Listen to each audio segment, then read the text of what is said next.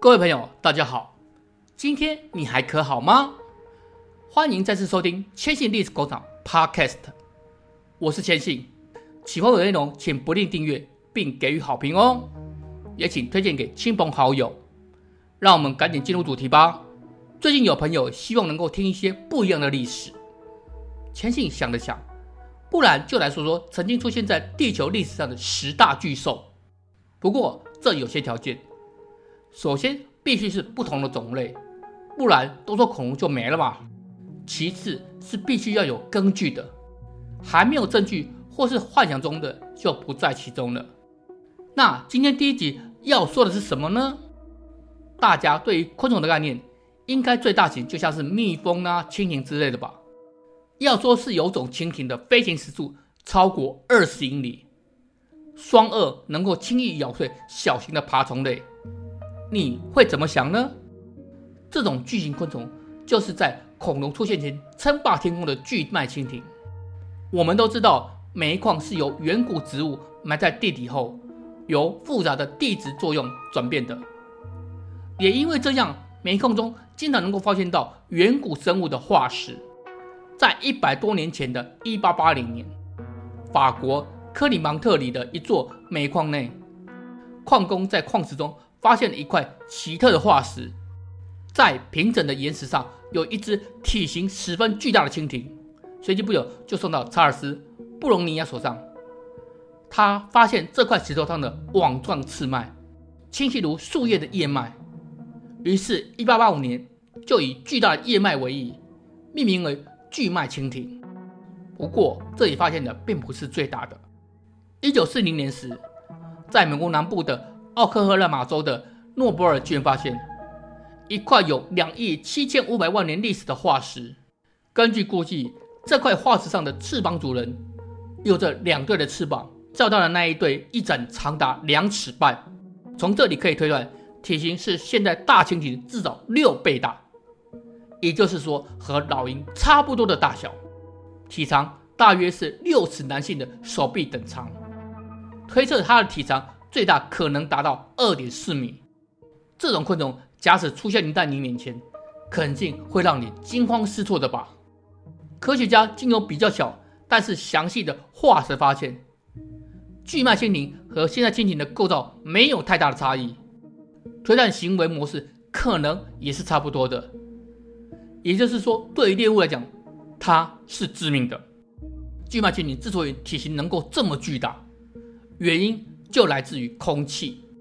首先，我们先了解，蜻蜓其实没有肺这类的呼吸器官，是靠体表许多可以打开、关闭，称为气孔的小洞，主要的功能就是让空气进出身体。当空气进入身体后，接着利用一连串的气管，把氧气送到身体的每一处。但是为了输送氧气，现代蜻蜓有太多的气管，这就让身体没有办法增长肌肉，使得体型就现出来今日所见的大小。巨脉蜻蜓体型巨大原因，在美国中西大学的古生物学家约翰·凡德布鲁克斯手中找到了秘密。透过实验找出关键，就是巨型昆虫生存年代，关键就在于那个时候的空气氧气含量。以现在来说，我们呼吸的氧气含量约莫是百分之二十一，但是在巨脉蜻蜓的时代，却是高达百分之三十一，多了十趴，听起来好像没有多少，但是想想看，同样呼吸一口气，氧气差别高达五十%之多。约翰认为，就是这点差异。才能让巨脉蜻蜓有这么惊人的尺寸。空口无凭，他在实验室内以蟑螂为实验对象，分别以低氧量与三十一趴氧气量，在培养皿中观察大型的蟑螂。经过实验，体型却有天渊之别，几乎差别一半以上。以此，他做出了结论：在含氧量越高的环境中，昆虫就能在体内中容纳更多的肌肉，体型也就随之加大，能够成长为前所未见的巨型蜻蜓。这么大的体型，自然就成为猎物眼中的噩梦。巨脉和现在的蜻蜓一样，利用胸部下方三对长有钩刺的细长前肢，方便捕食。作为巨脉蜻蜓最大特征的翅膀，赋予其强大的飞行能力，不仅能够前进，还能够后退与在空中停止。加上飞行时翅膀发出的巨大声音与震动，对于石炭纪的小型爬虫类来说，根本就是死亡的钟声。其实，巨脉掠食的对象可不止小型的爬虫类，包括小型的鱼类、两栖动物与爬行动物。更简单的来说，只要巨脉能够吞下去的都是猎物。根据科学家的研究，当盘旋在天空锁定猎物后，会用翅膀以高速的俯冲，用三对前肢以钩刺抓住猎物后，迅速飞离，在其他地方吞食猎物。根据研究，巨脉蜻蜓之所以会在距今二点九亿年前的二叠纪灭绝，和氧气含量下降有绝对的关系。